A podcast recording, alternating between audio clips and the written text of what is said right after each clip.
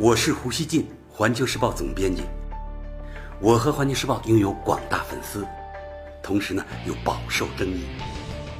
那么，胡锡进究竟是什么人？您可以通过我每天的蜻蜓评论而一探究竟。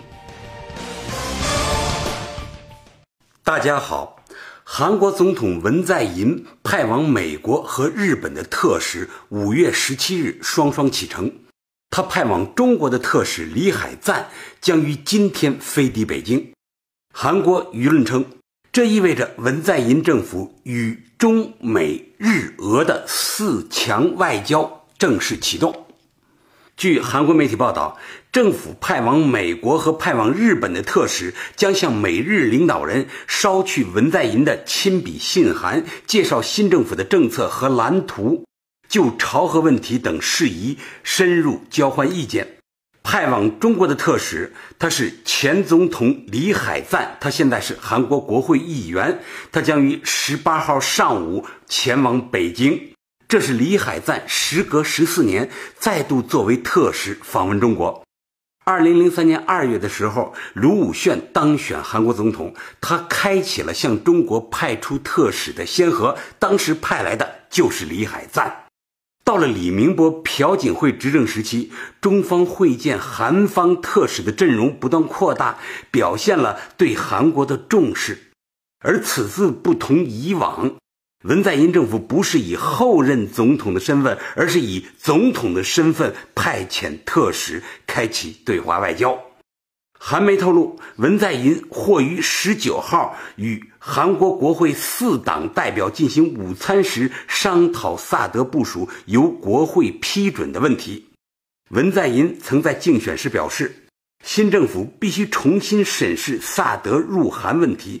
不过，青瓦台就此表示，不能凭此武断地认定文在寅反对萨德。文在寅呼吁的是，审视萨德要着眼于程序的正当性。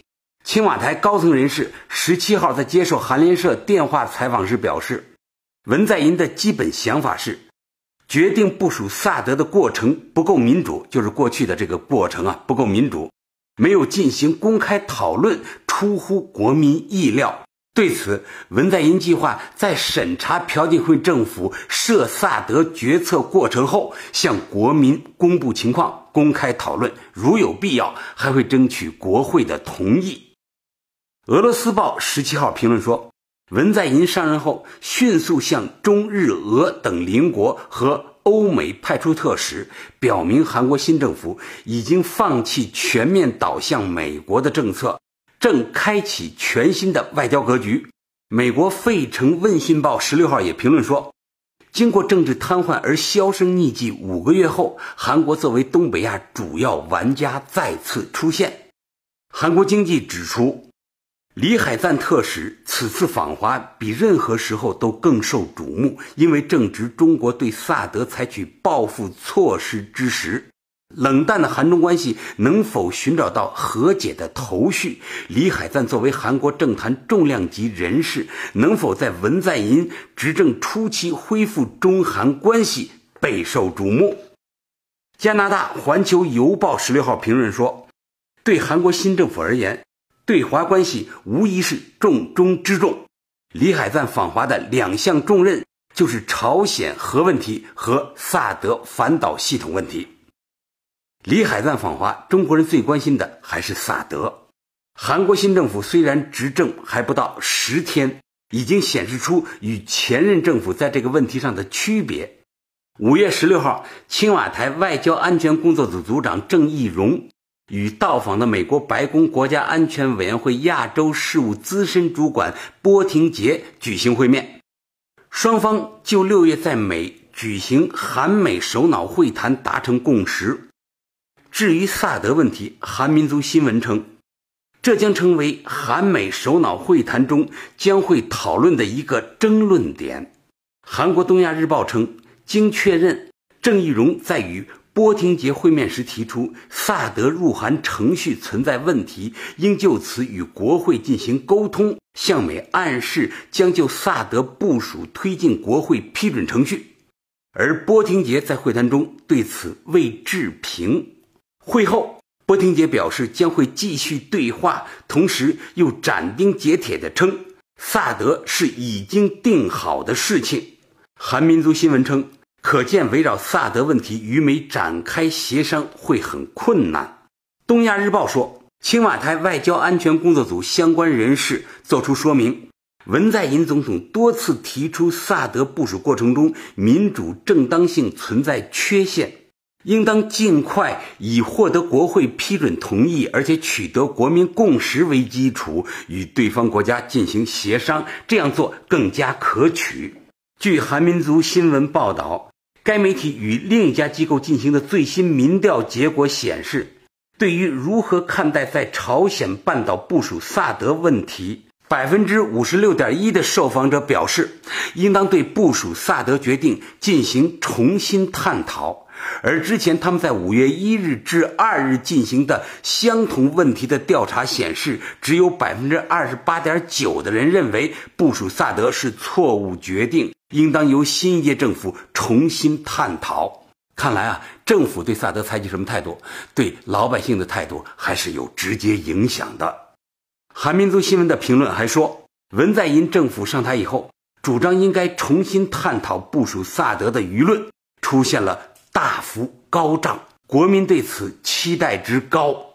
然而，韩国国内的要求、美国的顽强、中国的期待等，协调这些截然相反的要求，对韩国新政府来说是无法逃避的课题。韩国亚洲经济十六号报道称，韩国免税店业界过去几个月因中国方面所谓禁油令，深受重创。而文在寅政府上台，免税店业界人士普遍期待昔日盛况能够重现。韩国先驱报称，文在寅在萨德反导系统和对美关系问题上将有硬仗要打。文在寅被认为将追求卢武铉那样的外交政策，对朝则追求更大程度上的政治和经济合作，以及在中美之间做更大平衡。但由于局势在过去十年间发生巨大变化，以前的故事剧本已经很难奏效。俄罗斯有一个网站叫“瓦尔代国际辩论俱乐部”，他十七号发表了一篇文章，说文在寅决定向美日中俄派出特使，这表明在当前国家经济与安全环境面临困难的局势下。韩国需要与这四个大国合作，以应对挑战。美国《费城问讯报》十六号说，自本月初上台以来，文在寅正在积极处理韩国政府被挤压的内政外交问题。文在寅迄今已经同美国、中国、澳大利亚、日本、俄罗斯、德国、印度和英国领导人通过电话，虽然没有和朝鲜领导人交谈。但他是平壤青睐的总统人选。文章说，韩国在该地区扮演积极角色的路已经铺好。鉴于朝鲜在第六次核试验问题上保持了克制，整个半岛局势的紧张程度在减少。一个星期前还不敢想象美国、朝鲜、韩国代表同时出现在一个场合，但在北京“一带一路”论坛上，这一幕。真实上演，形势的发展竟如此之快。这个评论他还是比较乐观的啊。相比之下，韩媒对文总统的评价就保守很多。东亚日报称，目前扮演韩国外交安保指挥塔角色的青瓦台国家安保室的室长、第一次长、第二次长、外交部统一部、这个国防部部长等职位还未公布新的人选。有观测认为，在重视韩美关系的同盟派和追求平衡外交的自主派中，如何选择人选？文在寅非常苦恼。韩国先驱报称，政府批评人士担心首尔可能在与自己利益攸关的会谈中失声。